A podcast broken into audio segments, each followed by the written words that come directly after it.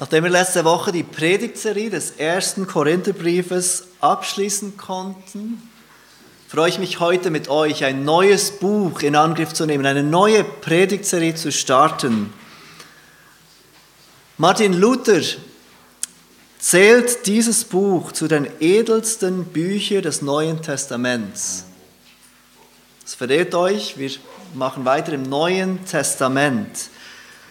Er sagte in diesem Buch, mit ein paar anderen Büchern sind der rechte Kern und das Mark unter allen Büchern enthalten. Weiter sagt er, und einem jeglichen Christen wäre zu raten, dass er dieselben am ersten und allermeisten lese und sich durch täglich Lesen so vertraut machte wie das tägliche Brot Du findest gar meisterlich dargelegt, wie der Glaube an Christus Sünde, Tod und Hölle überwindet und das Leben, Gerechtigkeit und Seligkeit gibt, welches die rechte Art des Evangeliums ist, wie du gehört hast.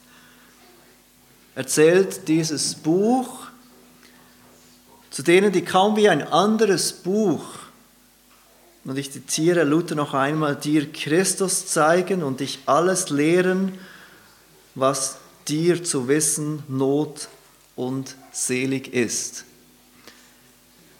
Ich bitte euch, eure Bibeln aufzuschlagen zum ersten Petrusbrief. Der erste Petrusbrief findet ihr in der Schlachterbibel auf Seite 1285, der Schlachter 2000 Übersetzung. Und bevor wir heute Morgen die Verse 1 und 2 zusammen lesen, möchte ich euch vorlesen, was Wayne Grudem in seinem Vorwort über den Kommentar zum ersten Petrusbrief schreibt. Einigen von euch ist Wayne Grudem bekannt. Er hat unter anderem eine sehr umfangreiche und gute biblische Dogmatik geschrieben oder auch ein sehr gutes Buch, wofür er bekannt ist, zu biblischem Mann und Frau sein geschrieben. Und Wayne Grudem schreibt in seinem Vorwort zu seinem Kommentar des ersten Petrusbriefes folgendes. Es ist ein etwas längeres Zitat, das ich euch vorlesen möchte, aber es ist sehr schön geschrieben, wie er diesen Brief, der erste Petrusbrief, beschreibt und zusammenfasst. Wayne Grudem schreibt, ich glaube nicht, dass irgendein Christ diesen Brief lange studieren kann, ohne darin die Stimme Gottes zu hören, die kraftvoll zu den Bedürfnissen der heutigen Kirche spricht. In nur 105 Versen deckt der erste Petrusbrief ein weites Feld der christlichen Theologie und Ethik ab. Hier findet sich die große Lehre von der Erlösung, von ihrer Entstehung vor der Erschaffung der Welt bis zu ihrer Vollendung, wenn wir ein Erbe erhalten, das niemals vergehen wird. Hier finden sich wiederholte Aufrufe zur Heiligkeit und zum demütigen Vertrauen auf Gott für die Bedürfnisse des Alltags. Hier gibt es praktische Ratschläge für die Ehe, für die Arbeit, für den Umgang mit der Regierung, für das Zeugnis gegenüber Ungläubigen, für den Gebrauch der Geistesgaben, für den Dienst in der Gemeinde. Hier gibt es auch tiefen Trost in der Trauer, soweit Gott es zulässt, Einblicke in die tiefen Geheimnisse des Leidens und der Verwerfung. Hier ist die majestätische Schönheit der Gemeinde als geistlichen Tempel, in dem wir täglich geistliche Opfer darbringen, die Gott gefallen. Und hier ist Jesus, der Oberhirte, der sich um uns kümmert, das Vorbild, das uns führt, der auserwählte Eckstein, der uns aufbaut und vereint, und der Erlöser, der unsere Sünden an seinem Leib am Kreuz getragen hat, den wir nicht gesehen haben, aber dennoch lieben. Die Herrlichkeit Christi leuchtet aus diesem Brief in die Herzen aller, die ihn lesen. Für Gemeinden und Einzelpersonen, die in der Heiligung, im Glauben und in der Liebe zu Christus wachsen wollen, ist Gottes Wort im ersten Petrusbrief eine reiche Belohnung für ernsthaftes Studium, auswendig lernen und Meditation. In den nächsten Monaten, so Gott will, werden wir uns mit diesem wunderbaren Brief, dem ersten Petrusbrief, auseinandersetzen. Und wir können alle dafür beten, dass auch bei uns die Herrlichkeit Christi in unseren Herzen leuchten darf durch das vertiefte Studium dieses Briefes. Wir schauen uns heute Morgen die Verse 1 und 2 an, das Grußwort, mit dem Petrus anfängt. 1. Petrus 1, Verse 1 und 2. Petrus, Apostel Jesu Christi an die Fremdlinge in der Zerstreuung in Pontus, Galatien, Kappadokien, Asia und Bithynien, die auserwählt sind gemäß der Vorsehung Gottes des Vaters, in der Heiligung des Geistes zum Gehorsam und zur Besprengung mit dem Blut Jesu Christi. Gnade und Friede werde euch mehr und mehr zuteil. Ich habe gesagt, wir sind heute Morgen in den Versen 1 und 2, die wir gerade gelesen haben. Das ist etwas zu viel gesagt, denn wir werden es nicht über Vers 1 hinweg schaffen heute Morgen. Seht, wie der Brief anfängt, wie, pa wie Petrus, und das wird mir wahrscheinlich noch oft passieren, so oft habe ich von Paulus gesprochen in den letzten Monaten, dass es mir vielleicht schwerfällt, jetzt zu Petrus zu wechseln. Aber seht, wie Petrus seinen Brief anfängt. Petrus, Apostel Jesu Christi. Dieser Brief, den wir uns gemeinsam anschauen wollen, wurde von niemand Geringerem geschrieben als vom Apostel Petrus selbst. Wenn wir das Neue Testament lesen und uns auch mit der Geschichte der Kirche auseinandersetzen, dann erkennen wir schnell, dass Petrus einer der wichtigsten Personen war in der frühen Geschichte der Kirche. Oft ist er uns aber etwas weniger bekannt als Paulus, der ein viel größerer Teil des Neuen Testamentes geschrieben hat. Petrus, diese wichtige Schlüsselfigur selbst, hat nur zwei Briefe geschrieben, nur zwei Schriften der 27 im Neuen Testament. Aber Petrus ist uns trotzdem gut bekannt, besonders aus den Evangelien, auch aus der Apostelgeschichte, aus dem Anfang vor allem der Apostelgeschichte.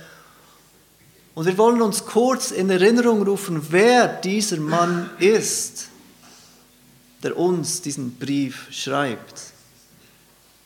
Wer ist dieser Apostel Petrus? Und ich glaube, es hilft uns, dass wir wenn wir verstehen, wer er ist, wenn wir uns dies in Erinnerung rufen, dass wir erkennen, dass einige dieser Aussagen des Briefes noch gewichtiger sind, wenn wir uns an seine Geschichte erinnert, die, seine Erlebnisse und seinen Charakter. Petrus ist natürlich ein Jünger von Jesus. Er kam um das Jahr 28 bis 30 nach Christus äh, ähm, zum Glauben oder wurde ein Jünger von Jesus. Er war einer dieser Fischer, dem Jesus begegnet ist, zusammen mit seinem Bruder Andreas. Und Jesus kam zu diesen Brüdern und sagte ihnen, folgt mir nach. Ich will euch zu Menschenfischern machen. Petrus folgte diesem Ruf, er folgte Jesus nach und er wurde tatsächlich zu einem Menschenfischer.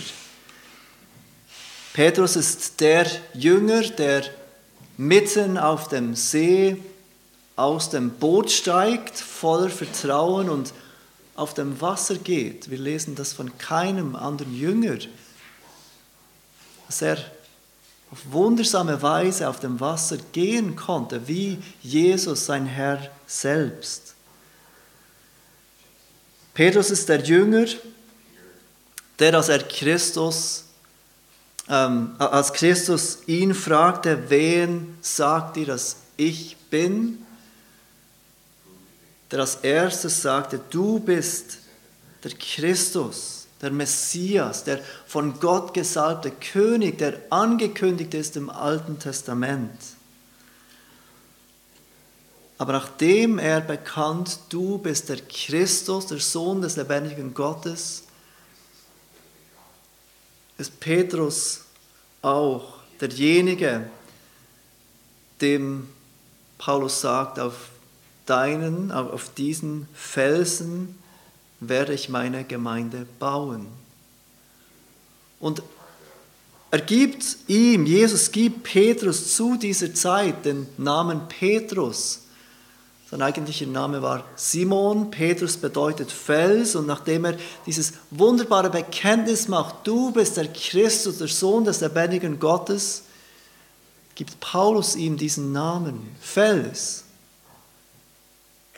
Simon, du bist der Fels und ab jetzt nenne ich dich Fels. Doch so beeindruckend der Glaube und das Vertrauen und auch die Erkenntnis von Petrus manchmal ist, so sehen wir bei ihm auch sein Versagen und seine Schwachheit wie bei kaum einem anderen Jünger im Neuen Testament. Kaum ein anderer Jünger erlebt so viel Versagen wie der Apostel Petrus. Und jedes Mal, wenn sich Petrus nicht so verhält, wie sich ein Fels des Glaubens verhalten sollte, sehen wir, wie Jesus ihn Simon nennt, bei seinem alten Namen nennt. Wir sehen dies zum Beispiel in Lukas 5, als Jesus zu ihm kommt und sagt, er soll die Netze ins Wasser werfen, nachdem sie die ganze Nacht, die ganze Nacht nichts gefangen hatten. Wir sehen es auch, als er einschlief im Garten Gethsemane, in dieser wichtigen Stunde unseres Herrn und in dieser schwierigen Stunde unseres Herrn, als er beten sollte und seinem Freund Jesus treu beistehen sollte, schlief er ein und Jesus nennt ihn wieder Simon. An einer anderen Stelle sehen wir, die uns bestens bekannt ist, wie Jesus ankündigt, dass Simon Petrus ihn dreimal verleugnen wird, verleugnen wird, seinen Herrn zu kennen. Und auch hier wird er Simon genannt von Jesus. Und auch am Ende des Johannesevangeliums, nachdem die Kreuzigung geschehen war, Petrus offenbar orientierungslos war, was er jetzt mit seinem Leben anstellen sollte und wieder zurückgeht zu seinem alten Beruf als Fischer, kommt Jesus und nennt ihn Simon weil er sich nicht wie ein Fels des Glaubens verhielt. Bei keinem anderen im Neuen Testament sehen wir sein vorbildlicher Glaube, wie auch sein Versagen so deutlich gegenübergestellt wie beim Apostel Petrus. In jeder Liste der Apostel wird uns Petrus als erster vorgestellt und wir können damit schließen, dass er eine besondere Wichtigkeit hatte unter diesen zwölf Aposteln, dass er ein Anführer war der Apostel. Und obwohl er diese wichtige Rolle hatte als Anführer und Leiter, als erster dieser Apostel, scheint er auch ein Problem mit Menschenfurcht gehabt zu haben. Er war keineswegs immer so selbstbewusst, wie er oft den Eindruck macht. Er fürchtete sich vor Menschen. Wir sehen das an mehreren Stellen im Neuen Testament. Erstens, wo wir das ganz deutlich sehen, ist bei dieser Verleugnung. Jesus sagt voraus, du wirst mich dreimal verleugnen. Seine Antwort ist niemals, Herr, würde ich dich verleugnen, ich würde mit dir in den Tod gehen. Kurz darauf wird er dreimal angesprochen, einer der Jünger von Jesus zu sein, und jedes Mal sagt er Nein. Ich bin kein Jünger von Jesus, ich kenne diesen Jesus nicht. Dann im Galater 2, Vers 11 beschreibt uns Paulus diese Situation, in welcher er den Apostel Petrus zurecht, äh, ja, Petrus zurechtweisen musste. Petrus hatte Gemeinschaft mit den Heiden, mit den Nichtjuden und plötzlich kamen da Juden hinzu und Petrus ging weg von diesen Nichtjuden, damit diese Juden nicht sehen würden, dass er Gemeinschaft hat mit den Heiden. Und Paulus muss ihn zurechtweisen, weil diese Menschenfurcht, diese Furcht davor, was diese Juden von ihm denken würde, das Evangelium verleugnen. Petrus ist der, der in Apostelgeschichte 2 mutig vor die Menschenmenge tritt und diese Pfingstpredigt hält. Der seine Brüder, seine Juden, Mitjuden aufruft, umzukehren und zu glauben an Jesus, den sie gerade gekreuzigt hatten und der auferstanden ist. Wir lesen weiter in der Apostelgeschichte, dass durch diesen Apostel Petrus viele Zeichen und Wunder geschahen, dass durch ihn bestätigt wurde, dass Gott mit ihm war und das, was er sagte, Gottes Wort war.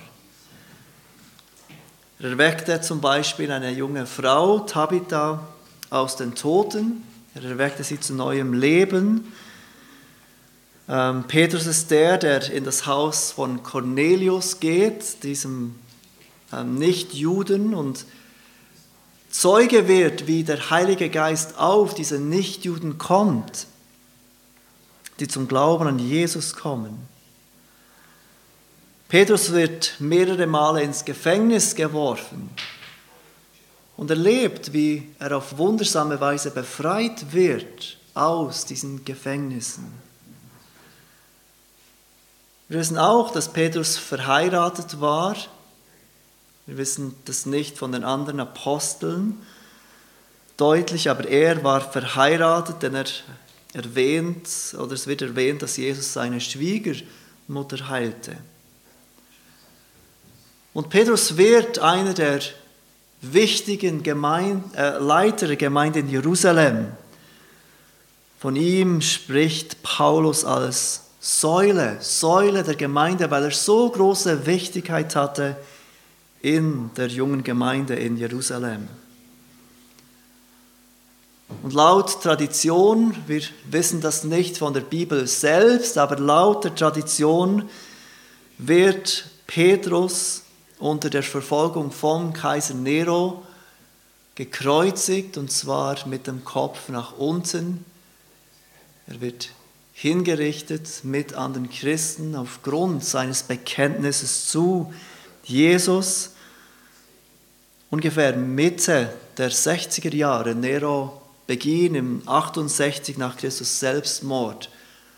Also musste sein Tod, seine Ermordung davor gewesen sein. Paulus schreibt, Entschuldigung, Petrus schreibt uns diesen Brief, diesen ersten Petrusbrief in dieser Zeit, als Kaiser Nero regiert in Rom. Wenn ihr kurz zum Kapitel 5 geht, Kapitel 5, Vers 13.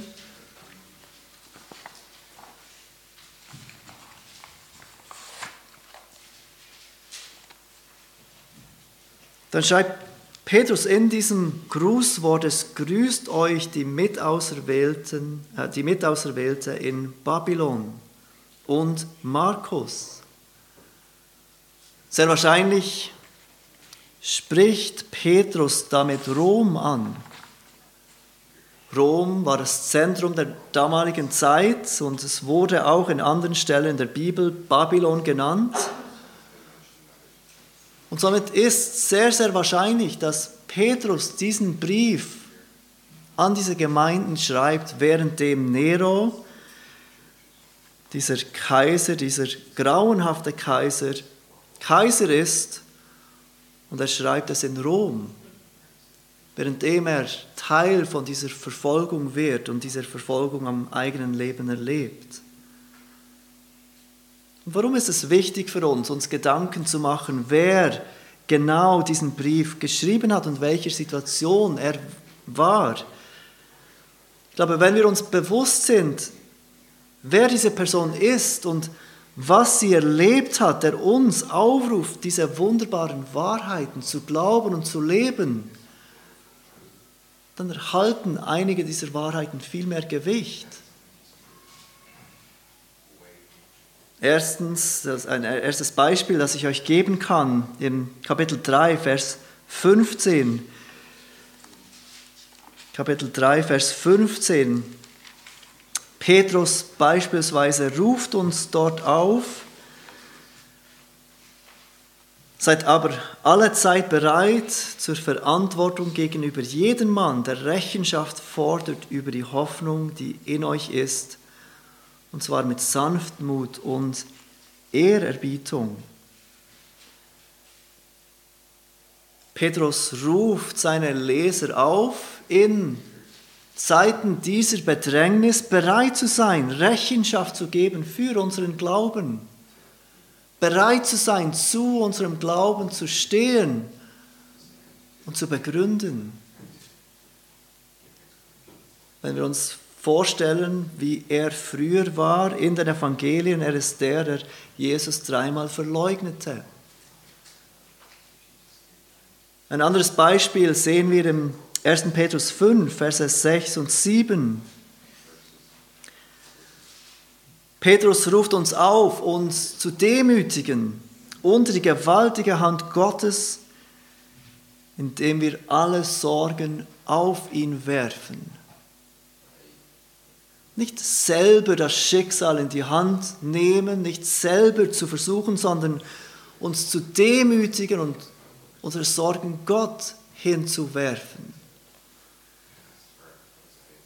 Als Jesus gefangen genommen wurde, was tat Petrus?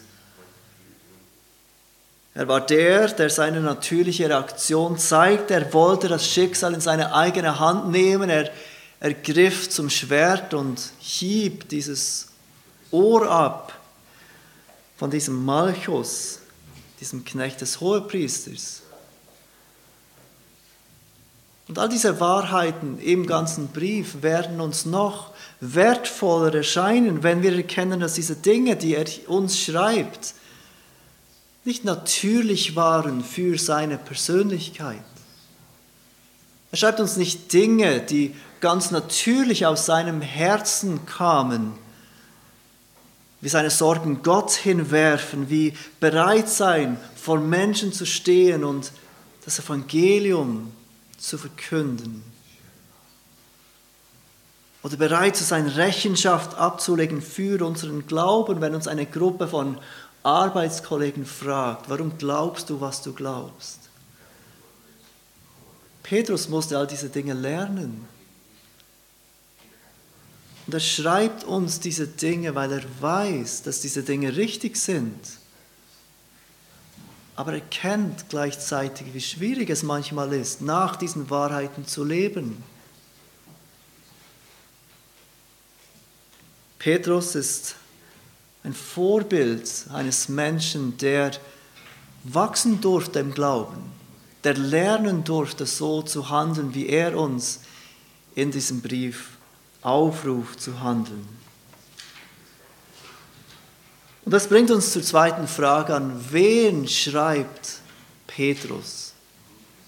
wer sind diese Menschen, an die er hier schreibt? Vers 1 geht weiter an die Fremdlinge in der Zerstreuung in Pontus, Galatien, Kappadokien, Asia und Bithynien.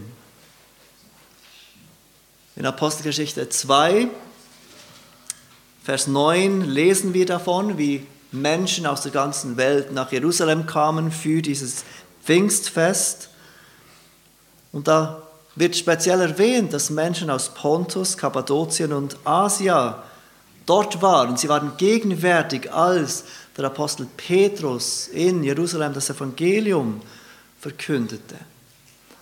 Menschen aus dieser Gegend waren bei der Pfingstpredigt dabei, gingen zurück in diese Gebiete und gründeten Gemeinden, an die Paulus jetzt schreibt. Petrus schreibt seinen Brief also an verschiedene Gemeinden, nicht wie Petrus, der Korintherbrief, an eine bestimmte Gemeinde.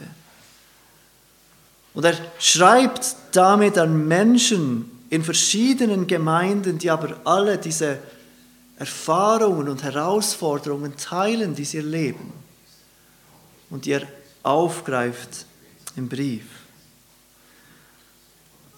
Was aber noch wichtiger ist, ist, wie Paulus diese Christen nennt, an die er hier schreibt.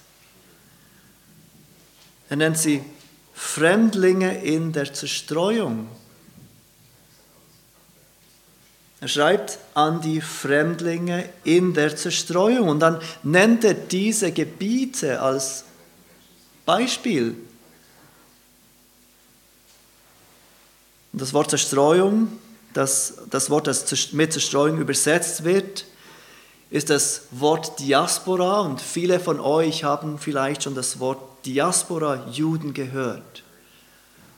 Das Wort beschreibt äh, im Zusammenhang mit Juden Juden, die in heidnische Länder zerstreut sind, Juden, die nicht in Israel sind, sondern die zerstreut sind auf der ganzen Welt, unter heidnischen Menschen leben, in anderen Ländern leben, die nicht ihr eigenes Land ist. Es beschreibt Juden, die nicht zu Hause sind, Juden, die nicht daheim sind. Also Fremde, die in einem fremden Land unter fremden Völkern leben. Und jetzt ist es wichtig zu verstehen, dass Petrus diesen Brief sehr wahrscheinlich nicht primär an Juden schreibt, sondern an Heiden. Wenn ihr kurz weitergeht, Kapitel 1, Vers 14, dort ruft Petrus auf, passt euch nicht den Begierden an, denen ihr früher in eurer Unwissenheit dientet. Er spricht Heiden an, die das Gesetz Gottes nicht kannten früher. Nicht die Juden, die seit klein auf das Gesetz Gottes kennen. Vers 18, Kapitel 1 beschreibt er weiter, ihr seid losgekauft worden aus eurem nichtigen, von den Vätern überlieferten Wandel. Im Kapitel 2, Verse 9 bis 10, sagt er diesen Menschen, einst seid ihr nicht ein Volk gewesen, jetzt aber seid ihr Gottes Volk. Das zeigt uns, er schreibt an Nicht-Juden. Im 4, äh, Kapitel 4, Vers 3 wird erwähnt, die vergangene Zeit nach dem Willen der Heiden zugebracht haben. Und dann Paulus also von dieser Zerstreuung spricht, und dieses Wort wird übrigens auch im Alten Testament für die Juden gebraucht, die nicht im Land sind, wenn Petrus das hier braucht, dann braucht er diesen Begriff metaphorisch, um einen Punkt zu machen. Gleich am Beginn seines Briefes. Diese Christen, an die er schreibt, sind Menschen in Gebieten, die eigentlich nicht ihre Heimat ist. Obwohl sie wahrscheinlich, viele von ihnen dort aufgewachsen sind und seit klein auf in diesen Gebieten sind obwohl viele von ihnen nirgendwo sonst gelebt haben als in diesen Gebieten, Trotzdem sagt Petrus ihnen, ihr gehört nicht dorthin. Das ist nicht euer Heimatland, wo ihr lebt. Auch wenn ihr dort lebt, ihr gehört nicht dorthin und so sind sie Fremdlinge. Wo sie menschlich gesehen sehr wohl zu diesen Gebieten gehörten und in diesen Gebieten zu Hause waren, erhielten sie durch ihren Glauben an Jesus eine, ein neues Leben, eine neue Identität und eine neue Bürgerschaft, eine neue Heimat. Es war nicht wegen ihrer Abstammung oder wegen ihrer Herkunft, dass sie Fremde waren. Es war wegen ihrem Glauben an Jesus, dass sie plötzlich Fremde wurden in ihren Familien, in ihrer Verwandtschaft, in diesen Gebieten, in denen sie ihr Leben lang gelebt haben. Und deshalb nennt sie Petrus auch Fremdlinge. Fremdlinge in der Zerstreuung. Und diese, dieses Wort Fremdlinge wird auch mit dem Wort Pilger übersetzt oder Besucher. Und es beschreibt Menschen, die für eine gewisse Zeit an einem Ort sind, der ihnen fremd ist, der nicht ihr Heimatort ist. Im Alten Testament werden Abraham und David beide als Fremdlinge genannt. Und im Hebräerbrief, Hebräer 11, Verse 13 und 14, sehen wir, wie die Glaubenshelden als Fremdlinge beschrieben werden. Ich lese euch den Vers vor, Hebräer 11, 13 und 14. Diese alle, diese Glaubenshelden sind im Glauben gestorben, ohne das Verheißene empfangen zu haben, sondern sie haben es nur von ferne gesehen und waren davon überzeugt und haben es willkommen geheißen, unbekannt, dass sie Gäste ohne Bürgerrecht und Fremdlinge sind auf Erden. Denn die solches sagen, geben damit zu erkennen, dass sie ein Vaterland suchen. Und genau das sind auch wir. Auch wir sind Fremde in einem Land, das nicht unser Heimatland ist. Es ist möglich, dass du dein Leben lang in der Schweiz gewohnt hast. Es ist möglich, dass du dein Leben lang in Bern oder in der Umgebung warst. Aber wenn du Christ bist, dann bist du ein Fremder genau an diesem Ort der dir so bekannt erscheinen mag. In Philipper 3, Vers 20 sagt Paulus, unser Bürgerrecht aber ist im Himmel. Und woher wir auch den Herrn Jesus erwarten als den Retter. Unser Bürgerrecht ist nicht hier auf der Erde, wo wir leben Tag für Tag. Unser Bürgerrecht ist im Himmel Dies sollte sich bemerkbar machen in der Art und Weise, wie wir leben. Und wenn du heute auf Jesus Christus vertraust, dann kannst du Gewissheit haben, dass deine Sünden abgewaschen sind, dass deine, dein Bürgerrecht im Himmel ist, dass du ein Anrecht hast auf diese Ewigkeit bei Gott im Himmel. Aber solange du hier auf der Erde bist, lebst du an einem fremden Ort. Dieser Brief des Apostels Petrus ist genau an solche Menschen gerichtet wie dich und mich. Menschen, die in einer Welt leben, die fremd ist. Menschen, die Anfeindung erleben, die Opposition erleben, jeden Tag, wegen unserem Glauben. Es waren Menschen, die Bedrängnis und Leiden erfuhren. Und damit ist nicht nur äußerliche Bedrängnis gemeint. Oft wird der erste Petrus im Zusammenhang mit der Verfolgung, der Christenverfolgung verstanden. Und das war ein Teil davon, aber wir wissen heute, dass es zu dieser Zeit, in der Petrus schreibt, noch keine große, großflächige Christenverfolgung gab des ganzen römischen Reiches. Die Verfolgung fand ähm, offiziell in Rom statt, aber Paulus schreibt ja an die Leute, die außerhalb von Rom sind, die noch nicht groß von dieser Verfolgung in Rom beeinflusst waren. Aber auch wenn wir den Rest des Neuen Testaments lesen, auch in der Apostelgeschichte, dann sehen wir, dass Menschen zu jeder Zeit und in jeder Kultur mit Befremden auf das biblische Christentum reagieren. Dass dieser Anspruch, dass allein Rettung in Jesus zu finden ist, dass alle anderen Götter, alle anderen Religionen nichts sind,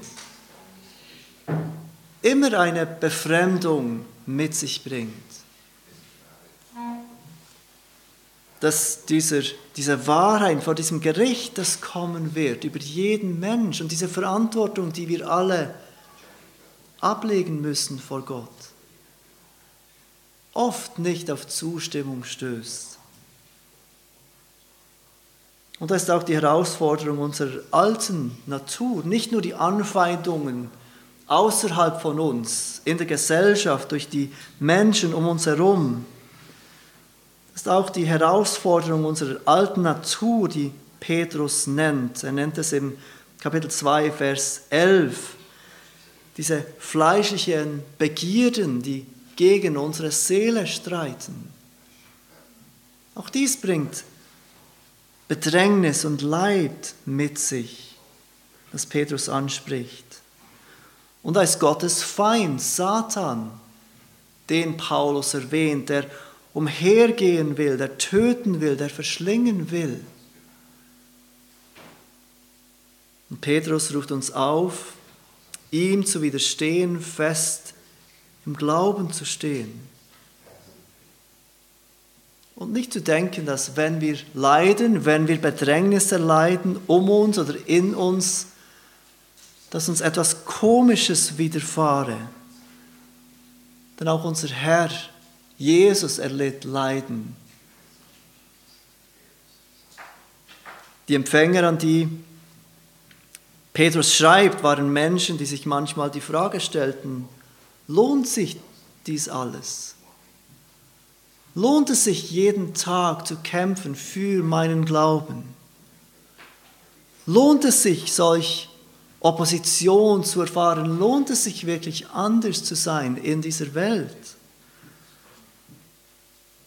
Und so ruft Paulus uns in Erinnerung, in äh, Petrus, in Erinnerung in seinem Brief, dass auf uns ein unvergängliches, unbeflecktes, unverwelkliches Erbe wartet, das uns niemand wegnehmen kann, weil es im Himmel aufbewahrt ist für uns. Und er ruft uns auf, zu glauben und in Hoffnung weiterzumachen, weil es sich wirklich lohnt, zu leiden und Bedrängnis zu erfahren für unseren Glauben. Die Empfänger waren Menschen, die in der Gefahr waren, so zu werden wie diese Menschen um sie herum. Und auch diese Herausforderung kennen wir nur zu gut. Waren Menschen, die sich fragten, lohnt sich dies alles? Aber auch Menschen, die sich die, die in der Gefahr waren, so zu werden wie diese fremden Völker, unter denen sie lebten. Täglich standen sie in der Versuchung zu vergessen, wie gut Gott ist, wie herrlich seine Werke sind, wie gnädig und treu seine Versorgung ist in unserem Leben, wie gut und weise auch seine Gebote sind. Täglich standen sie in der Gefahr, aufzugeben und zu denken, ich mach doch trotzdem mit mit dem Lauf dieser Welt. Und so ruft Paulus ihnen ihr Gott in Erinnerung, der heilig ist und ruft sie gleichzeitig auf, heilig zu sein, wie er heilig ist. Die Empfänger dieses Briefes, dieses ersten Petrusbriefes, waren Menschen wie wir. Menschen, die in einer Welt lebten, die ganz vertraut ist, weil wir hier aufgewachsen sind. Und die trotzdem ganz fremd ist, weil wir in Christus neue Menschen sind, eine neue Schöpfung sind. Bist du dir bewusst, dass auch du nicht irgendwo ins Ausland gehen musst, um ein Fremder zu sein? Dass auch du als Christ, als Fremder unter einem fremden Volk lebst. Und dass es normal ist, wenn du dich als Christ manchmal fehl am Platz fühlst. Wenn du denkst, diese Menschen verstehen mich nicht. Es ist normal, wenn du merkst, dass du andere Ansichten hast als deine nicht-christlichen Freunde oder Arbeitskollegen oder Familienangehörigen um dich herum. Und es ist normal, wenn du dich nach mehr sehnst als dieses Leben, weil dieses Leben ist nicht unsere Heimat. Und Petrus ruft uns diesen Umstand in Erinnerung, mitten in diesem Leiden, mitten in dieser Bedrängnis, mitten in diesem schwierigen Leben auf Gott zu vertrauen und uns auf diese kommende Herrlichkeit zu freuen. Dieses Erbe, das für uns bereit ist wegen dem, was Christus für uns getan hat. Aber Petrus hat selber erlebt, wie schwierig das alles ist. Er hat erlebt, wie schwierig es ist, Christus zu bekennen, weil ich plötzlich der einzige Christ bin. Er hat erlebt, wie schwierig es ist, auf Gott zu vertrauen, wenn die Situation nicht so ist, wie ich es mir vorstelle. Und deshalb schreibt er seinen Brief, um uns Hoffnung zu geben. Und er gibt uns praktische Hilfe, wie wir als Fremde in dieser Welt treu für Gottes Ehre leben können. Johannes Calvin hat den Hauptzweck dieses Briefes, dieses ersten Petrusbriefes mit folgenden Worten beschrieben. Die Hauptaussage des ersten Petrusbriefes ist uns über die Welt hinauszuweisen und zu Bestehen der Kämpfe geistlichen Kriegsdienstes zu rüsten und zu stärken. Und darauf dürfen wir uns freuen, wenn wir uns in den kommenden Monaten mit diesem ersten Petrusbrief beschäftigen werden. Lasst uns beten miteinander. Vater, wir erkennen, dass auch wir heute Morgen in dieser Welt, in der wir leben, Fremde sind. Du hast uns gerufen, Jesus nachzufolgen. Und dieser Ruf ist ein Ruf aus dieser Welt heraus in ein neues Reich, das angebrochen ist, aber noch nicht vollendet ist.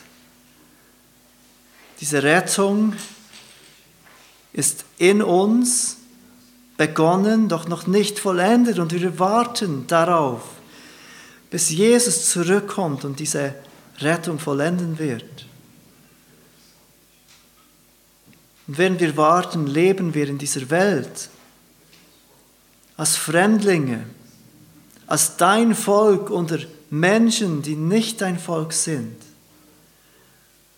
Und tagtäglich erfahren wir diese Herausforderung, was es bedeutet, treu zu leben für dich in dieser Welt. Und wir danken dir für dein Wort, das uns hilft, für diesen Brief, mit dem uns geholfen wird, mehr und mehr treu für deine Ehre zu leben. Unsere Hoffnung nicht auf das Hier zu setzen, unsere Hoffnung nicht aufzugeben, sondern zu vertrauen und uns zu erfreuen an dem, was kommt.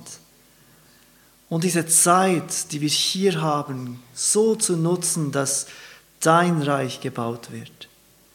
Wir bitten dich für deinen Segen, dass auch in unseren Herzen die Herrlichkeit Christi scheinen mag, während wir uns mit diesem ersten Petrusbrief beschäftigen. Amen.